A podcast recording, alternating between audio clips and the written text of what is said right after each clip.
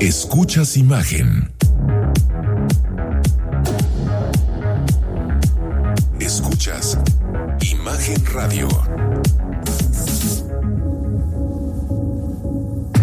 Escucha Imagen Jalisco con Enrique Tucent de 8 a 9 de la noche 93.9 FM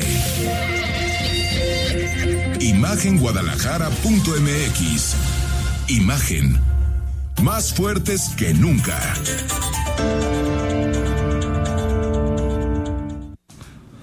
El WhatsApp lo conoces 33 33 69 45 22. Estamos todos los días encantados en que nos sintonices en imagen. Jalisco todos los martes nos acompaña en el análisis y en la opinión el doctor, el doctor David Gómez Álvarez. ¿Cómo estás, David? Bien, Enrique, buenas noches a todos al auditorio. Oye, pues empezamos hace unos minutitos. El gobernador Enrique Alfaro colgó un, un video en sus, en sus redes en donde habla de que mm, se reunió, se acaba de reunir con Arturo Herrera, con el secretario de Hacienda y Crédito Público, pues para hablar de lana, ¿no? Porque mm, hay un hay una reducción en el presupuesto para Jalisco el mm, próximo año. Y bueno, al menos lo que deja el gobernador abierto es que ya lo habíamos comentado un poco hace un par de semanas, hay dinero para concluir el Peribús, que es la línea 2 del BRT por el periférico, más o menos unos 1.500 millones de pesos 2020 y 2021. Y eh, pues puede haber algo para la línea 4, todavía no sabemos exactamente cuándo, cuánto, pero parece que se destraba eso con el secretario de Hacienda. Efectivamente, pues ya lo había anunciado el presidente en su visita para inaugurar la línea 3 acá, en Guadalajara, y me parece que es una buena noticia. Aun cuando no sean muchos recursos, el solo hecho no solo de que ya lo haya anunciado, sino de que venga alguna partida en el presupuesto del próximo año, creo que es una buena noticia. Aun cuando sean pocos recursos, aun cuando sea para un eh, proyecto ejecutivo, para estudios, vaya, es mucho dinero. Estamos hablando de que eso puede costar, no sé, 400, 500 millones de pesos solamente para empezar. Pero eso que sí que sí hay voluntad, que sí hay interés y que sí hay, vaya, recursos. Como dicen, lo que no está en el presupuesto es solamente discurso. Y creo que ahí, eh, fíjate, obviamente la, la, la, negociación política es con el presidente y cuando el presidente destraba eso, pues ya el secretario de Hacienda tiene que encontrarle huequito, ¿no? Búscale. Arregla, le levanta las cobijas. Pero creo que si Arturo Herrera, que yo creo que es un tipo serio, aunque le están moviendo la, cobija, ¿eh? Bueno, siempre le, leía, sí, pero, pero leía, que creo que es bueno, a Darío Celis en El Financiero, mm. que ya están placeando a Rogelio Ramírez de la O, ¿te acuerdas? Que iba a ser el primer secretario de Hacienda. En 2004, cuando lo destapó en 2004, dos años antes de la elección del 2006. Pues 16 años después puede ser que se le haga. Puede ser, puede ser. Nada, pero paciencia. A lo que me refiero es que Herrera es un secretario serio. O sea, es decir, que si se pone contigo, se sienta y te dice, hay esto, por supuesto. hay esto. No, él siempre ha sido muy serio, tiene una trayectoria muy sólida. Eh, y por supuesto que sabe lo que significa acordar con un gobernador o con un secretario de Estado un determinado presupuesto. Claro, su jefe es el presidente de la República y cuando le pide no le muevas a dos bocas y le das lo que te digo, pues le tiene que dar y punto. Creo que la instrucción fue dale algo a Jalisco adicional porque ciertamente no había nada para el Estado y yo creo que es una buena noticia el anuncio que hace el gobernador y un poco el acuerdo que parece ser que va a estar en el presupuesto del próximo año. Y, que le suelte la paternidad porque eh, ya lo comentábamos, eh, eh, es posible que la línea 4 de, digamos, vea la luz en algunos años, no Quizá en, es, en, ese sexenio, pero hay que empezar. Me decían que entre 13 y 15 mil millones de pesos presupuesto inicial. Bajito, Inicial. Claro, esos son 20 mil 20 mil al menos. y en un momento muy difícil en términos económicos, donde se está peleando 750 millones de pesos para el para peribús. El Para terminar el peribús. Entonces estamos hablando de que para que tú lo tuvieras en un lustro, lo tuvieras en 6, 7 años, tendrías que invertirle más o menos unos 3 mil millones de pesos anuales, anuales sostenidamente durante un Creo que para que no le pase como, como Aristóteles, Alfaro podría perfectamente decir, oigan, este es un proyecto en el que creemos, a mediano y largo plazo y por lo tanto no tiene por qué caer en mi sexenio. Si cae en el próximo sexenio, qué bueno. Lo importante es que la infraestructura quede para la ciudad. Claro, ese tipo de grandes proyectos de infraestructura tienen que ser transeccionales, precisamente para que no haya esta idea de que, ah, le echo ganas si lo logro inaugurar yo para que me sirvan las elecciones.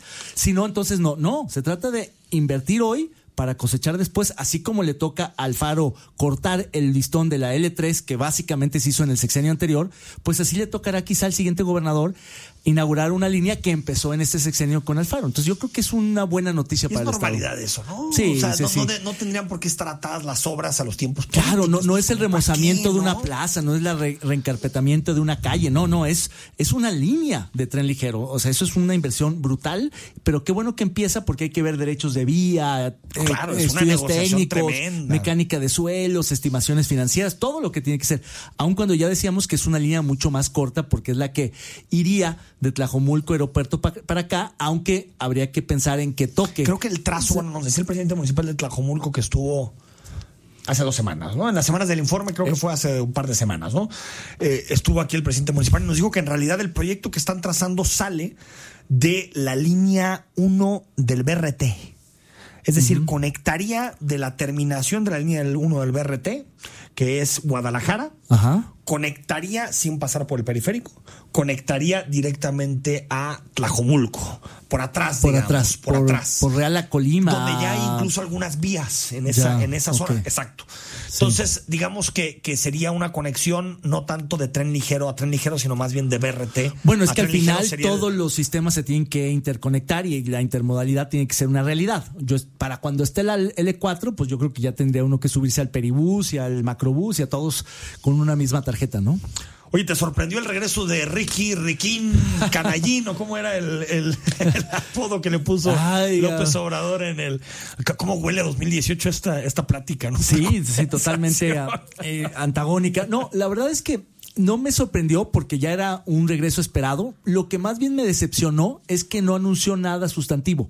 Básicamente lo que dijo es ya estoy de regreso, pero no dijo ni para qué, ni cómo, ni con quién. O sea, fue como muy ambiguo.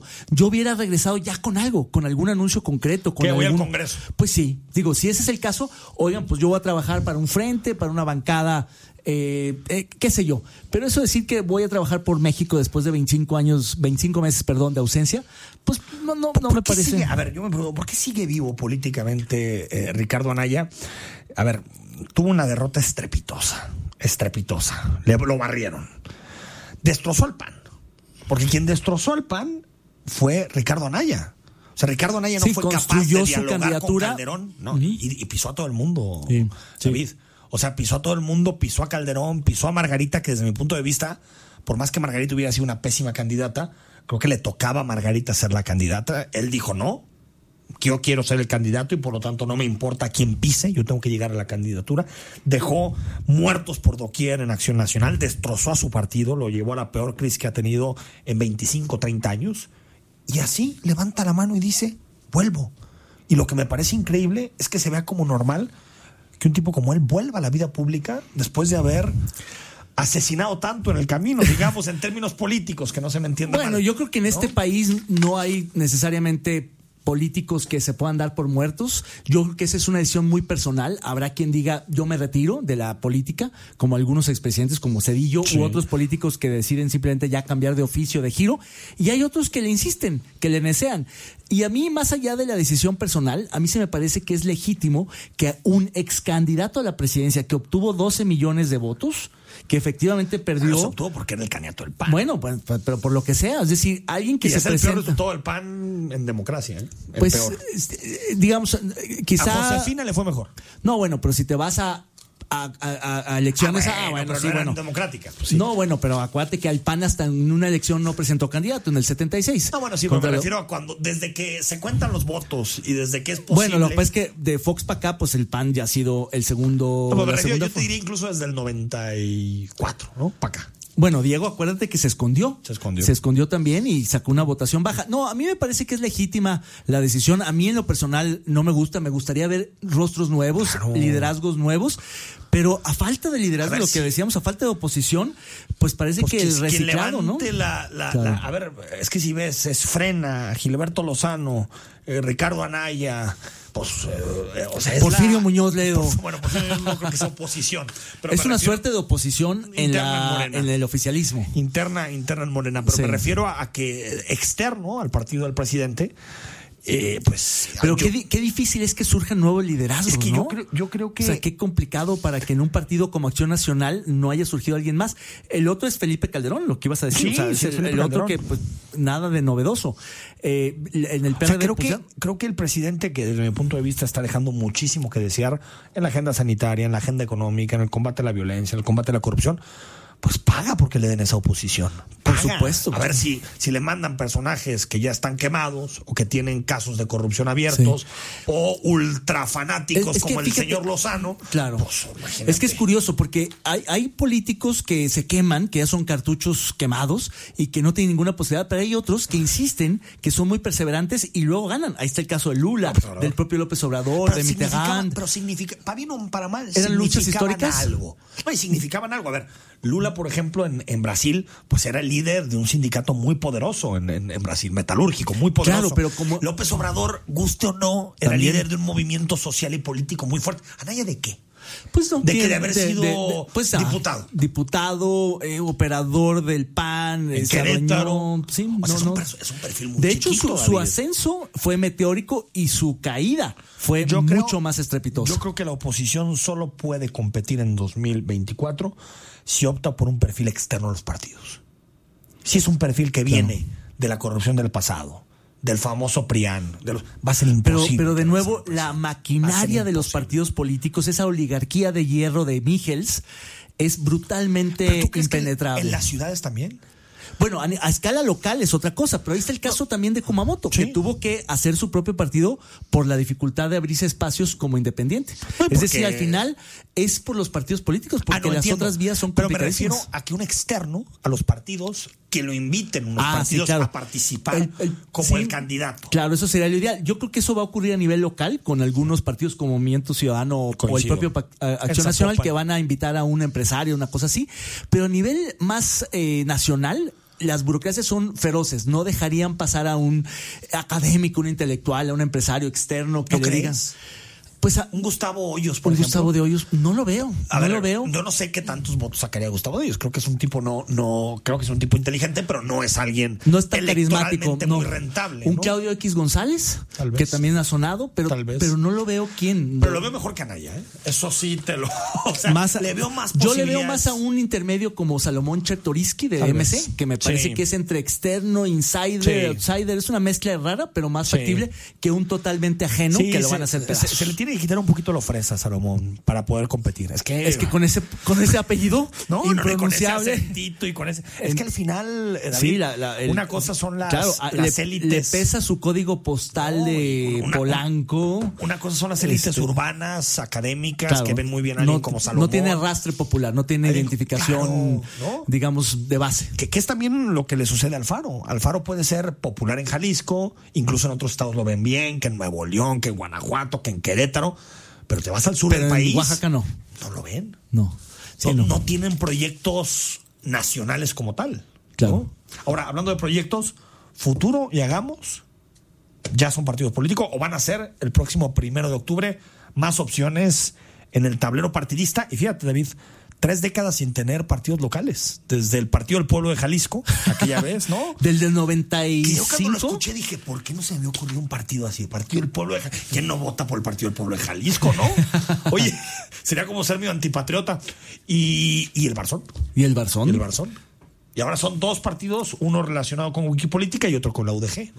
Así es, siempre hay muchos intentos. De hecho, ah, hubo 17 solicitudes y cada tres años hay un montón de solicitudes y Pero no se varias. que- lograban, ¿no? y no es tan difícil en el caso local, bueno, en apariencia, pero vaya, más bien la pregunta es siendo tan redituable, tan bueno el negocio de los partidos, hasta ahora que ya la fiscalización es un poco más rigurosa, pero antes eran unos negociazos, una pachanga fiscal y financiera y no hubo más en lo local habiendo habido tantos en lo nacional, porque acuérdate, Pues la que lo historia de mejor los era partidos. agarrar, David, una marca ya hecha, como le pasó incluso al Faro, que agarró a Convergencia y lo convirtió en Movimiento Ciudadano, se cambió de nombre Movimiento Ciudadano y con eso, pum. No, y primero hizo su agrupación política, Alianza, de Alianza Ciudadana. Pero, Ujú. pero es, es tan engorroso el procedimiento que mejor es. Hay alguno vendiéndose por ahí. Claro, claro, en el mercado de usados, en el mercado de usados, una franquicia. claro.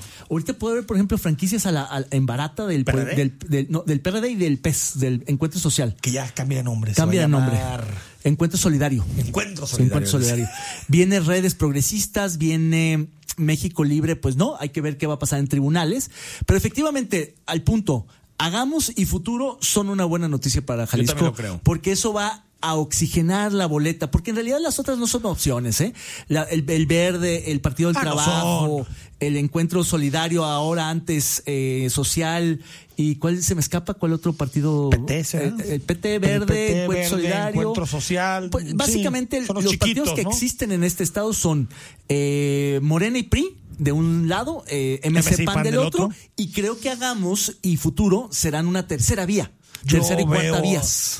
Yo veo a Gamos muy cerquita de MC y PAN ¿Ah, sí? en elecciones locales. No te hablo de gobernador. Pero si tú ves quiénes son los que por MC irían a las candidaturas, tiene una extraordinaria relación con, con el grupo político de la UDG. Otra cosa es que Alfaro y Raúl Padilla hayan tenido sus diferencias. Pero como tal, Bueno, es que hay muchos vasos, Lemos, hay muchos vasos comunicantes, pero yo no veo necesariamente a los políticos del grupo universidad. Digo, salvo los que están hoy en MC, diga, el diputado Enrique Velázquez, la diputada Mara No, Robles, el en senador Agamos, ya están en. Alberto Aigamos. Anagamos. En Aigamos. No, Mara también. Eh, bueno, ella es fu- fundadora del partido. Sí, claro, pero el rojo, al- Alberto al- Galarza, Alberto Galarza, senador, senador, de la aparte. República. Sí, le Eh, un saludo al rojo, un saludo hasta el Senado de la República. Oye, pues sí, yo creo que el, y aquí el, el tema que cambia mucho y estuvo aquí con nosotros es la decisión que tome Pedro Kumamoto. Que ojo, eh, ahorita Pedro Kumamoto aparece tanto en Guadalajara como en Zapopan con muy buenas posibilidades, pero también así aparecía en el Senado. Hay que recordar. Eh, las cosas son unas antes de la elección y otras con la movilización, los Sí. acuerdos, las alianzas. Creo que también en futuro tiene que haber una reflexión de qué tan rápido quieren ir. Claro. ¿Qué tan rápido? Porque en muchas ocasiones por tratar de comerse, o como diría Pablo Iglesias en España, por asaltar el cielo de un, de un brinquito, pues te quedas a medias, ¿no? Claro, Tiene que haber también- mucha cabeza fría, ¿no? Pero también creo que se puede ganar perdiendo. O sea, es decir, hay muchos que piensan que efectivamente una candidatura una alcaldía como Guadalajara o Zapopan sería kamikaze para Kumamoto, para usarlo en términos, digamos, alegóricos. A mí no me parece necesariamente, porque el hecho de que no. se presente una candidatura y quede de regidor y meta regidores en varios eh, Sí, puede ser eso un sería un fracaso para Pedro. Es que otra vez volvemos a lo mismo. las expectativas. Cuando tú arrancas una elección Pero- con 15 puntos de ventaja, que eso es algo que lo, también la tiene que bajar futuro, tiene que decir, a ver. Claro, hay que decantar eso. No, claro. no es lo mismo, la- como dices tú, en la intención de la encuesta que la capacidad Le- de movilización le pasó en electoral. el Senado. Era, parecía un strike cantado que iba a ser senador. Sí. Y en realidad sacó muchísimos votos y le fue muy bien, pero no llegó a ser senador. Por las Y se alianzas. vio fracaso, no, y se vio como fracaso. Creo que también es parte de la estrategia que tiene que tener el futuro, decir, a ver, tampoco es tan fácil Claro. Pero, bueno, pa- la- entonces la forma de garantizar que no sea un fracaso para Hagamos y Futuro sería presentar candidaturas, digamos, quizá nomás al Congreso. No, a- no, no, tal vez jugar municipio, pero sabiendo que, que las, las Pero tú no puedes presentarte a la alcaldía No. y decir, y si pierdo voy a ser un No, gran pero regidor. me No. refiero que también en el clima de la opinión pública, sí puedes un poquito decir, oye, pues está bien que Pedro sea un rockstar en muchos Claro. ámbitos, pero tampoco es tan fácil ganar No, no, no, no, una no. presidencia municipal de Guadalajara. Y te digo una cosa más, que creo que es la que más importa, más allá de las expectativas, que es con quién gobiernas. O sea, porque una cosa es ganar, que creo que Pedro puede ganar. Claro, Y otra cosa claro. es formar un equipo competente de gobierno, porque la gente está bien decirle a alguien, vete al Congreso, pues no pasa nada si te equivocas. Pero cuando eres alcalde de Guadalajara, Zapopan es seguridad. es Salud. Servicios públicos. Servicios públicos. Y ahí sí, Una si la bronca. gente ve su cuadra mal. Y fíjate, y son, son dos decisiones bien importantes las que tendría que hacer un candidato a, la- a una alcaldía. Una es la planilla, fundamental, con la que vas a gobernar el cabildo, y la otra es el gabinete, los Claro. directores con los que vas a gestionar la ciudad.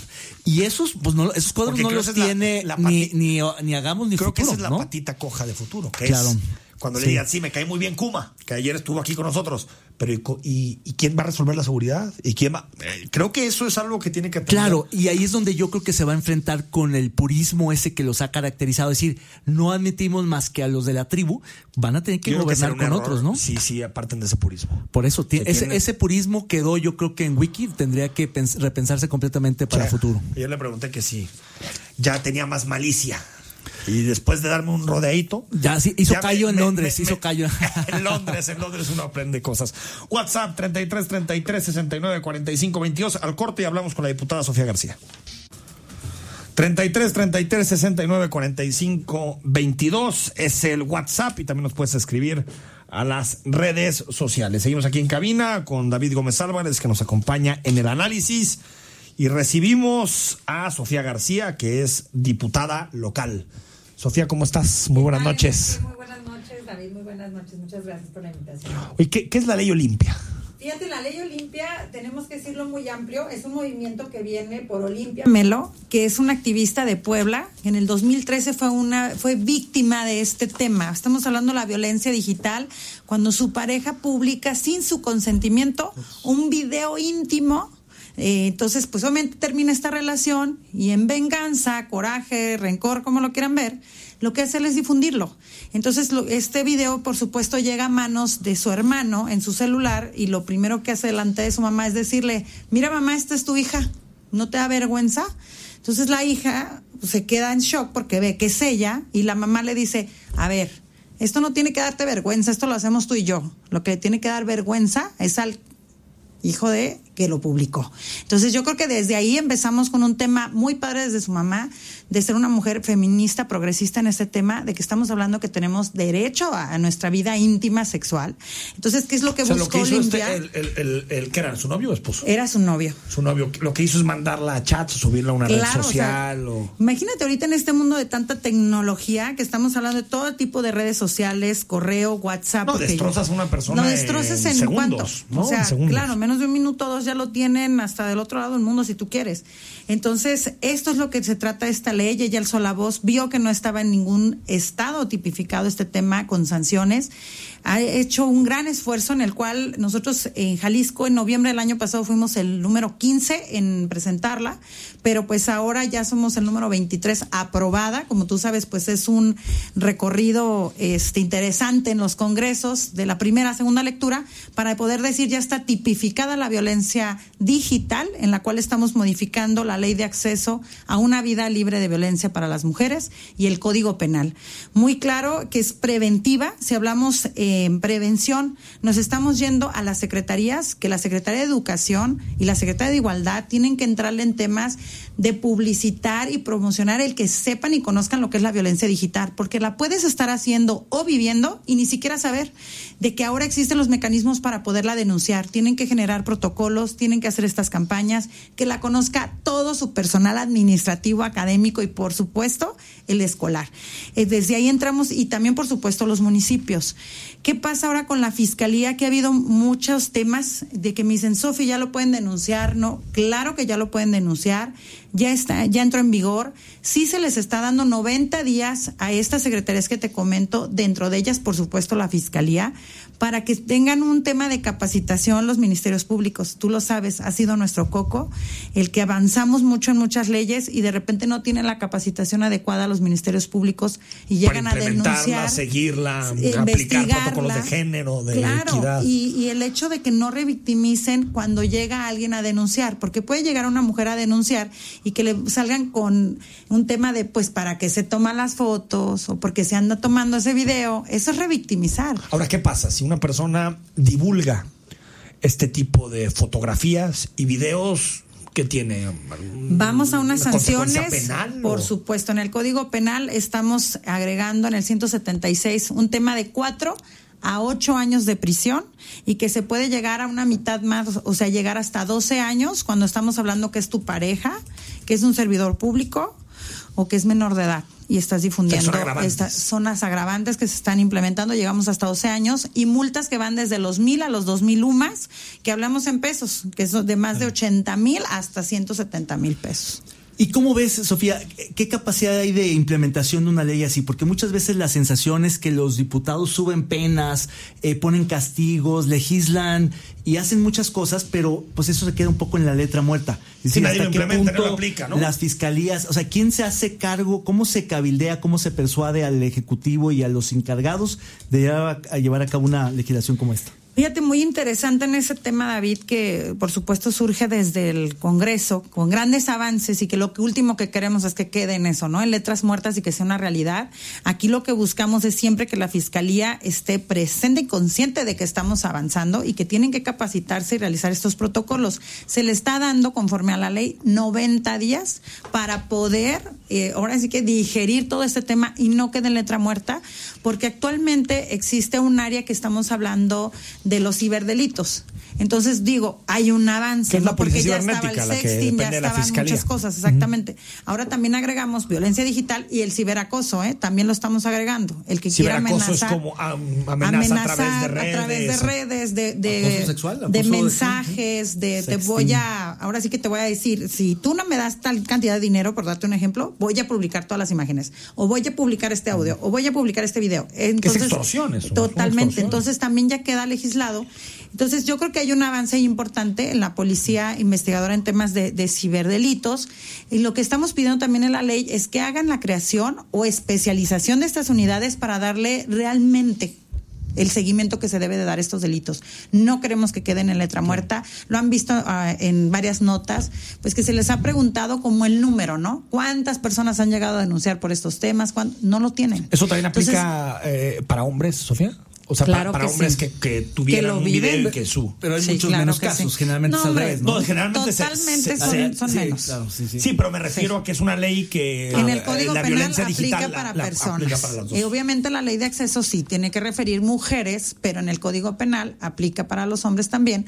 Como bien lo decimos, son los menos, porque estamos hablando que en la encuesta del INEGI, 9 millones de mujeres en el país han padecido violencia digital.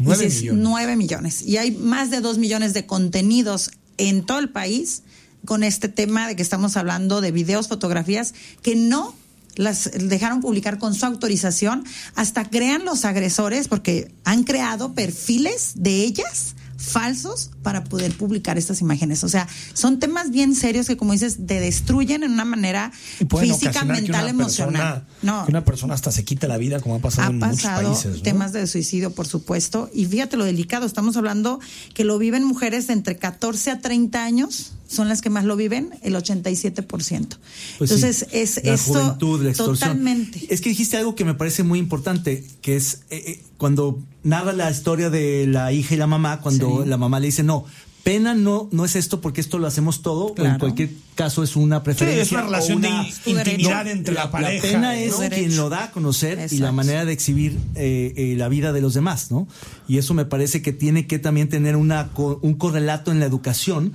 para que justamente quien sea el, el, a quien se castigue, a quien se le, digamos, desconozca, sea el agresor, no tanto al agredido, porque normalmente en una preparatoria es, el bullying de ellas. andas fija, andas compartiendo fotos tuyas, ¿no? Es castigar y es todavía, eh, te digo, revictimizarte y hacerte sentir peor después de ver lo que publica. Vuelvo un asunto, Sofía, antes de despedirte, que, que, que te plantea Gómez Álvarez. Para esto se necesita una fiscalía, digamos, una unidad especializada en ciberdelitos en la fiscalía potente, porque se tiene que, eh, como dices, ya hay una forma de darle vuelta a las redes que si quieres exhibir a alguien puede ser que nadie vea tu mano. No lo es a través de perfiles de terceros, es muy difícil localizarlos o están en otros países. Es decir, es, un tema muy complejo. ¿eh? Necesitamos la fortaleza 100% de la fiscalía, 100% esta profesionalización y sobre todo que si estamos agregando medidas de protección, como saben, existen las órdenes de protección. También agregamos una orden de protección específica en este tema, en el cual en lo que se realiza la investigación te otorgan tu orden de protección y en el momento tienen que retirar cualquier imagen o video que esté en las redes. Entonces, claro que necesitamos una fiscalía especializada que esté. O sea, es como medida cautelar automáticamente. Exactamente. baja todo y luego investigas y ves- y no deslindas. puedes eh, tener ni siquiera ninguna relación por ningún medio con, la, la- víctima. Entonces, hasta- metimos también ese tema en órdenes de protección. Sin duda, yo creo que una muy buena tarea para la fiscalía. Estamos avanzando, pero queremos también que sea una realidad. Sin Claro. duda, tiene una tarea muy importante.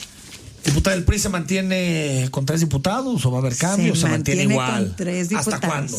Hasta el momento Hasta seguimos con tres hasta diputados y yo espero todo. así cerrar la legislatura. ¿Sí? claro. Con Mariana Fernández como Por coordinadora. supuesto. Entonces sí va a haber queremos PRI seguir con hasta tres. el final de la legislatura. Seguimos, el PRI sigue adelante. Bueno. Con o sin y a pesar de. Como dicen, tenemos que seguir. Claro que seguimos. Sofía García, gracias. No, gracias a ti, Ay, Enrique. Gracias, David.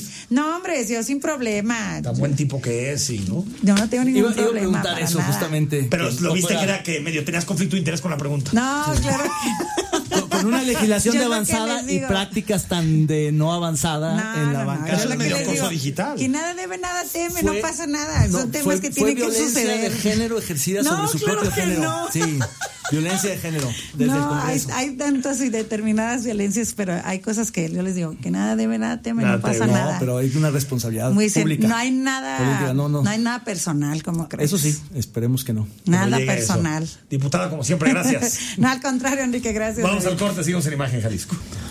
8 de la noche con 35 minutos. Gracias por acompañarnos. WhatsApp 33 33 69 45 22. Hoy hablamos, bueno, seguimos aquí con el doctor David Gómez Álvarez, que ya te tocó ser tema en la entrevista. ¿eh? Sí, ¿verdad? Sí, sí, pensé que no ibas a sacar el tema. Tú fuiste, yo me No, esperé, yo lo saqué porque te, te vi con ganas, pero que te, te contenías de sacar el tema. Platicamos sobre el foro Mind Connect Vision 2030 con Carmina Aro, que es directora del Mind. Carmina, ¿cómo estás? Muy bien, muy bien. Muchas gracias por la invitación. A ver, Carmina, antes de, entrar al, al- foro como tal, platícanos qué es el Mind, para quien no lo conozca. Mine es un centro de innovación. Estamos allá a la vuelta de la expo. Eh, realmente lo que nosotros hacemos es eh, generar proyectos, programas, especialmente para MIPIMES, pero también muy enfocado al tema industrial, porque bueno, Mine es creado por las cámaras industriales hace seis años exactamente. Y pues bueno, el, objetivo es precisamente permear innovación dentro de, la industria en Jalisco. El, el foro, revisé algunas conferencias, eh, talleres, platícanos un poquito del foro. Bueno, el foro ya es la segunda vez que lo hacemos. Eh, este año nos vamos a traer, obviamente de manera híbrida, virtual, presencial, a expertos tanto nacionales como internacionales en tendencias de en temas de innovación, de tecnología.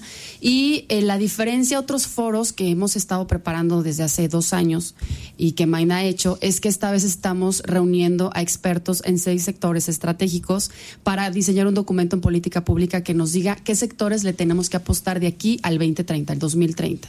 Entonces nos, nos dimos cuenta que para hablar de tendencias tendríamos, y no vas a dejar mentir David, que hablar a 20, 30 años para, para poder decir el futuro, ¿no? Pero, bueno, pues con toda esta situación del COVID, la realidad es que nos hemos acelerado más o menos cinco años en temas digitales en México, cosa que me parece afortunada, porque íbamos muy rezagados. Traemos todavía cierto rezago, pero al final del día no le estamos apostando ni la iniciativa privada, ni la academia, lo tengo que decir, ni siquiera este, en los centros de investigación a veces a dónde tendremos que caminar en los temas de qué sectores tiene que apostarle para la política pública, todos los que estamos en un ecosistema de innovación. Y aquí vamos a hablar de eso Los sectores estratégicos, ¿cuáles son? son fintech, todo lo que tenga que ser banco en línea, y lo vimos el año pasado, muchísimas startups de México, o sea, de 10 startups de México que, que generaron ingresos muy serios, 8 tenían que ver con fintech. Fintech es una, industrias creativas, economía naranja, lo estamos viendo, no sobre todo en el tema de gamificación, está creciendo muchísimo. Eh, todo lo que tiene que ver con farma y salud, y yo creo que este es un sector Bueno. que ya se venía desarrollando y que con todo lo que está pasando, evidentemente, se le tiene que apostar más, medicina personalizada, etcétera, no vacunas de muchos tipos, etcétera. Eh, otro es manufactura avanzada, que aquí México tiene un rezago, pero tiene una gran oportunidad. Y esto es importante decirlo. O sea, no vamos a hablar solamente de los sectores del futuro que están nada más por ahí en, en tendencia, o sea, a los cuales México como país tendríamos que apostarle y hay posibilidad de hacerlo, ¿no? Otro tiene que ver con este la innovación para la colaboración para la innovación internacional. Este sector me encanta porque justamente es lo que está pasando con la vacuna. La vacuna que me digan tiene colaboración internacional y ya la competencia pasó a ser más bien colaborar y eso ya empieza a generar innovación. O sea, eso ya es innovación hoy por hoy, la colaboración y no siempre la región geográficamente. Hoy lo platicaba en un panel que tuvimos en, en, el, en Oslo, no, virtual. Este, qué rápido llegaste. desgraciadamente. Qué rápido virtual. Sí, eso sí es innovación. Eso sí va a ser innovación, ¿no? Eh, hoy lo platicábamos en este panel con el embajador de, de, México en Noruega, que estamos diseñando una estrategia binacional de innovación entre ambos países y Mind está ayudando con este diseño. Lo platicábamos de cómo hemos integrado innovación regional y no siempre tienes que ser vecino de alguien, o sea, la sinergia oh. eh, entre países, entre comunidades, entre regiones, ya se va a dar de manera muy abierta, como una innovación abierta. Entonces, bueno, este es uno de los ejes que tendremos que seguir trabajando y yo lo repito, el tema del, de la vacuna nos puso un ejemplo, ¿no? Se hace en un lado, se produce con fondos de otro lado, investigadores de todo el mundo. Públicos, privados, Así ¿no? Es. De todo. Oye, Carmina, tú que estuviste en gobierno, justamente en el área de innovación, en administraciones pasadas, y ahora ya en la iniciativa privada, en lo, en lo mismo, impulsando, ¿cómo, ¿cómo sientes que el COVID le pega al tema? Es decir, ¿le pega el presupuesto que se destina a innovación? ¿Le pega a lo que destinan las empresas al tema? Es decir, porque hay, había una apuesta importante de Jalisco, se empezó a hablar de capital de la, la innovación, de la innovación sí. y en todos estos sectores que dices, en avances muy significativos, pero no está claro cómo le esté pegando el COVID o le vaya a pegar presupuestalmente la pandemia al tema de innovación, porque finalmente, pues es como un, un lujo, aunque es muy importante, pero podría ser uno de los sectores más sensibles sí, a los recortes, rápido, ¿no? a los recortes presupuestarios. Sí. ¿Cómo están otros estados? ¿Cómo está la federación? ¿Cómo viene la inversión en innovación? Tenías que sacar mi pasado. Gracias, David. está bien, está bien. No, yo, yo, fuimos yo la colegas, fuimos, fuimos colegas, colegas, en la administración. Y, y, hicimos cosas interesantes. Claro. Eh, evidentemente, a mí me encantó el paso por la Secretaría de Innovación. Me tocó formarla. Nunca había estado en la iniciativa privada y entendí muchas cosas, porque yo antes era, y también nos tocó desde esa trinchera, como una persona que siempre había estado desde la sociedad civil organizada diciendo qué hacer y este, luchando por ciertas causas y demás. Y trabajar en gobierno me hizo muy sensible a también de ese lado las cosas que se viven. Ahora voy a decir algo muy crudo ni antes ni ahora se le ha apostado este, estratégicamente al tema de innovación. Es mentira. Más un discurso. Más. Ha sido un discurso eh, desde hace muchos años. Sí, hay que hablar de un ecosistema en Jalisco, pero por favor no saquemos Silicon Valley porque yo nunca he creído que somos eso y no tendremos que serlo. Y hoy subiste un tuit muy interesante que me gustó mucho que habla de estos teléfonos inteligentes que traemos y la inversión que se hace para que haya existido el, el primer ¿no? teléfono inteligente sí. que existió hace 10 años, poquito más, poquito menos, poquito más y se ha hecho con fondeo. Entonces Silicon Valley tiene muchísimos años fondeándose con recurso público, muchísimos años. Sí, es lo que es sí. hoy gracias al fondeo este público, California. para bien o para mal, ¿no? Sí, si para es una quien burbuja dice que el Estado no. no debe existir, no debe No. California intervenir en California, Sí, que, todo que no son rojos comunistas, ¿no? No Digamos. es cierto, no es cierto. Y bueno, en este tema, pues ya estamos viendo las políticas, al menos federales, que no van encaminadas para nada al tema de innovación y al tema de la tecnología. Aquí tampoco hemos visto una apuesta muy real. Creo que seguimos con el mismo índice. O sea, hay- existen los programas, todavía andan por ahí, pero no se le ha apostado. Este, aproximadamente es un cero, menos del 0.5% de lo que se invierte. Hay países, por ejemplo, como Noruega. En I más D, 0.5. Sí, Menos- 0.5, pero ojo, esto también O sea, es interesante. Medio punto porcentual. Más de- o menos. Y menos que eso. Este, lo interesante también es que este porcentaje viene un 75% de la iniciativa eh, pública. Quiere decir que la iniciativa privada no le está apostando tampoco a la investigación. Y en otros países sucede al revés. En los países donde más se apuesta por innovación, por desarrollo, por tecnología, tienen porcentajes muy altos, pero es, es la fórmula es distinta. El 75 es la IP y el otro es gobierno, pero tienen una historia justamente de muchos años en la cual la iniciativa privada, la iniciativa, la iniciativa pública le empezó a apostar, ¿no? A investigación, a desarrollo, a crear empresas, a darles a las startups lana, o sea, hay que decirlo, ¿no? Así funciona. El tema es que aquí siempre andamos solitos, ¿no? Los emprendedores siempre andan solos y no hay tampoco un marco regulatorio que realmente nos dé una amplitud para que se pueda invertir Oye, ¿qué más. pasó con Ser Creativa Digital? Eso iba a preguntar. sí. Y la Perla, por ejemplo, hay dos distritos de innovación, de Sí. apuesta tecnológica, que es la Perla y Ciudad Creativa La Perla, Digital. que es la del ¿Cómo- sur de Guadalajara. la- donde estaba la Kodak, Ajá. eh, ahí Ah, ya, también hay ya. una inversión importante Sí. de startups, de fin- fintech y demás. ¿Cómo lo Es sientes esos? Eh, yo creo que está pasando algo al- como medio desorganizado en nuestro entorno. ¿Por qué? porque mm, hay esfuerzos aislados. Entonces, justamente, y eso es algo del que me gusta mucho trabajar ahora en Mind, Mind es un articulador. Nosotros somos una organización civil sin fines de lucro, sí buscando sustentabilidad, como todas las organizaciones tendremos que hacerlo, pero no estamos para nada ligados a fondos de ningún tipo. Entonces esto nos da muchísima libertad y al mismo tiempo mucha responsabilidad de ser ese vínculo que chambea con gobierno, porque traemos programas ahorita con gobierno, centros de innovación regional en seis este, regiones del estado. Eh, lo ganamos, lo concursamos, lo ganamos. Y también traemos otros proyectos, eh, por ejemplo, ahorita con Quintana Roo, ¿no? Hay, hay un proyecto que estamos detonando con ellos, con Oslo, como ya lo dije.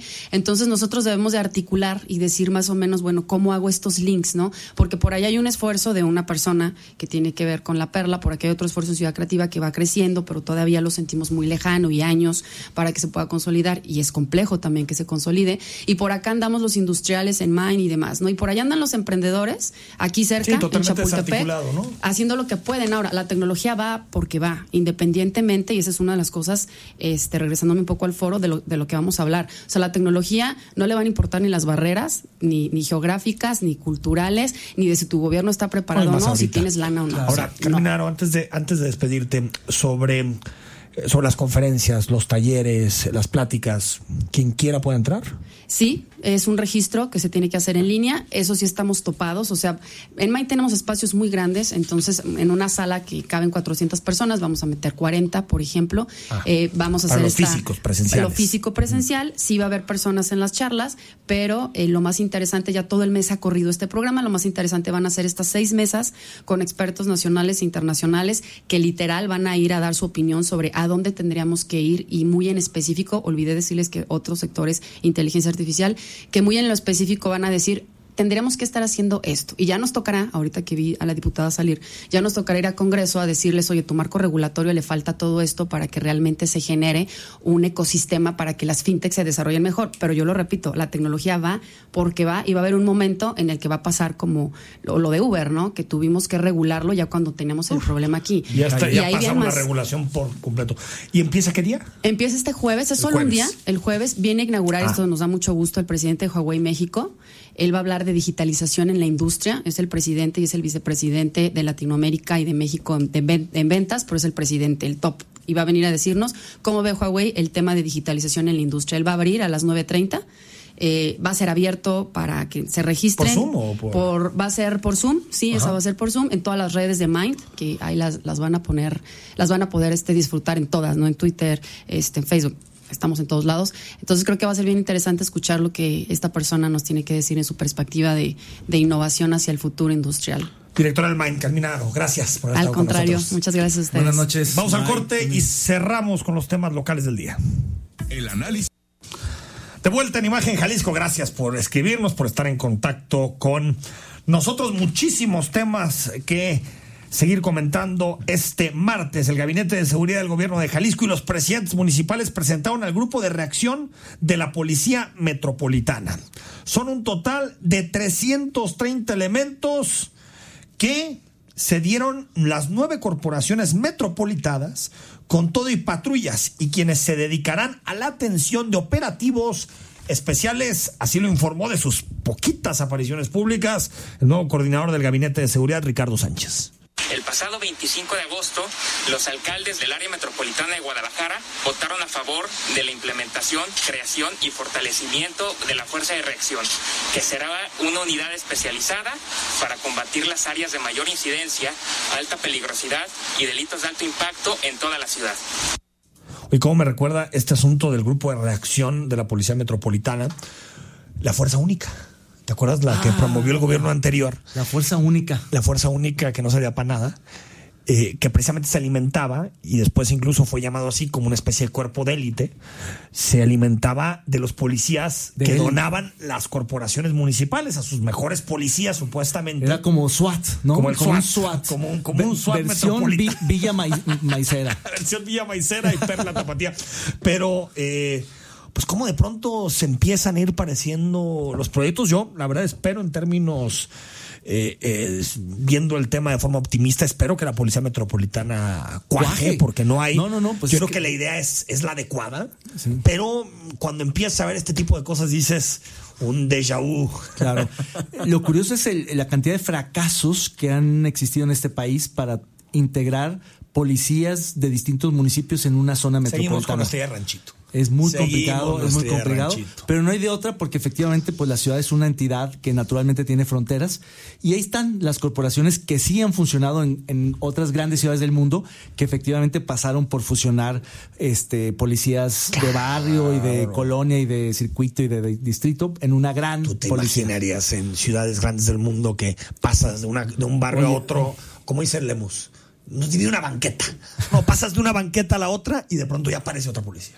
Claro. Y esa policía no te puede seguir. Los carabinieri, porque- altos, eh, corteses, eh, serviciales, responsables íntegros y del otro lado están Sí. los de siempre. Sí, no, no. Sí, yo creo que, que, a ver, es tremendo que sigamos en estos debates, pero bueno, ahí está el asunto. Estamos en época de inundaciones, septiembre ha sido tremendo en lluvias. Fue un agosto muy flojo, un agosto muy flojo en lluvias, pero septiembre ha llovido muchísimo. Y una de las colonias más afectadas es la colonia Jocotán en Zapopan. Así lo anunció Protección Civil. El titular indicó que el recorte, se el reporte, perdón, se entregará de las inundaciones a distintas áreas del ayuntamiento de Zapopan. Bueno, de hecho, el hidrólogo de nosotros es el que revisa, el que evalúa y este, se determina las acciones a seguir para que obras públicas se ejecute. Entonces vamos a revisar qué es lo que está pasando para que se pueda hacer una intervención en este punto. Las inundaciones que casi siempre o la mayoría de las ocasiones vienen de malas planeaciones urbanas, por un lado, y de pues alterar a la naturaleza, ¿no? Sí, todo esto tiene que ver con que no solo se planeó mal la ciudad y la urbanización ha sido caótica, desbordada, desorganizada, sino que también la infraestructura precaria que existe, mucha de ella es insuficiente o ya caduca. Sí. Han salido algunos eh, reportes, notas interesantes en la prensa sobre la caducidad de la infraestructura hidráulica de la ciudad, tanto del agua potable como de la eh, red de hidrosanitaria. Y, y esas son bombas de tiempo. Es un tema en donde le va a explotar a los siguientes gobiernos en algún momento este tema. Y esa es infraestructura en donde no quieren invertir los políticos porque no es redituable electoralmente. No se ve, enterrar no la- se- enterrar ¿no? una, un drenaje es carísimo y no se ve. En cambio, pintar, no sé, una banqueta o cambiar el asfalto, pues es mucho más lucidor, ¿no? Yo me acuerdo que, que en, en un pueblito que me tocó una vez en un pueblito europeo en Bélgica, vi que empezaron a cambiar una calle y que metían unos, unas rocas, unas piedras para la calle impresionantes. Pensando Era- en dos milenios. Bueno, yo me acuerdo que platicaba con un amigo y me decía, es que yo creo que a la calle principal de este pueblo, que se llama Lobaina, no le vamos a tener que hacer nada en los próximos 85, 90 años. Hijo. ¿Tú te imaginarás? Esa es la visión, ¿sabes? la Pero fíjate, pero fíjate, dijo, y sí, la obra va a durar cuatro años. Y va a ser lenta y va a haber impactos, pero la gente sabe que está bien, que hay que tolerar eso por cuatro años porque va a haber un bien para los siguientes 90. Otra vez lo que hablábamos con el Del periférico de la plazo. línea 4. Es decir, la- las, las obras de infraestructura deben de ser transeccionales, deben de ir más allá de los periodos gubernamentales y tendrían que ejecutarse vía fideicomisos y agencias no politizadas que tengan mucha más estabilidad y visión de futuro, justamente para que no pase eso, porque de otra manera, ¿cuál es el incentivo para cambiar un Ninguno. drenaje si nadie lo va a ver y en cambio mejor, eh, qué sé yo, remozas la plaza, algo vistoso, algo No, de cambias, relumbrón?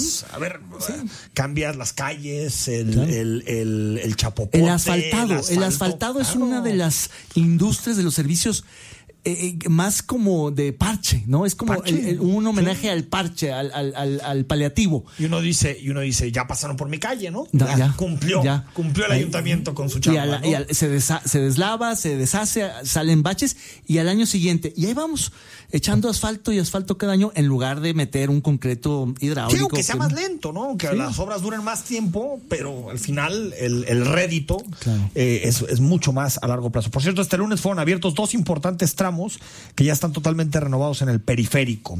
Se trata del puente elevado de Juan Palomar hacia Avenida Central y los carriles de la misma avenida que conectan con el túnel de periférico a la altura o que están entre Acueducto y Santa Margarita, aunque hay todavía en, en, entre Acueducto y Santa Margarita algunos carriles que todavía no están abiertos, el de, el de la izquierda, el de los extremos, digamos. Y asimismo eh, los tramos que están entre Central Guillermo González Camarena, desde la zona del Museo Trompo Mágico, hacia Periférico y Acueducto, el cual había sido cerrado. Ahí va el proyecto del Peribús. Yo veo muy complicado que esté para inicios del próximo año. Se había hablado también en estos términos electorales que antes de la elección de 2021. Yo veo difícil. Yo veo Sí, no, difícil que esté. pero va bien. Yo Va creo bien. que va Ayudó avanzando la bien. es una- aparte. ¿eh? Sí, claro, pudieron cerrar periféricos sin tanto caos. Eso les ayudó muchísimo, porque de otra manera, construir sin cerrar, con la vialidad en marcha, es complicadísimo y creo que lo están haciendo más o menos bien. El Servicio de Administración Tributaria amplió la cantidad de citas y los horarios hasta el 30 de septiembre para desahogar la carga de trabajo que generaron las restricciones de la pandemia. Esto dijo el jefe de servicios al contribuyente de Zapopan, Alberto Barbosa. Eh, se han ido ofertando un mayor número de citas para todos los servicios, especialmente para los servicios de la firma electrónica avanzada, tanto para personas físicas como para morales, y también los servicios de inscripción de, de al RFC de personas morales, que son los servicios más demandados eh, prácticamente todo el tiempo en- a lo largo de cualquier año.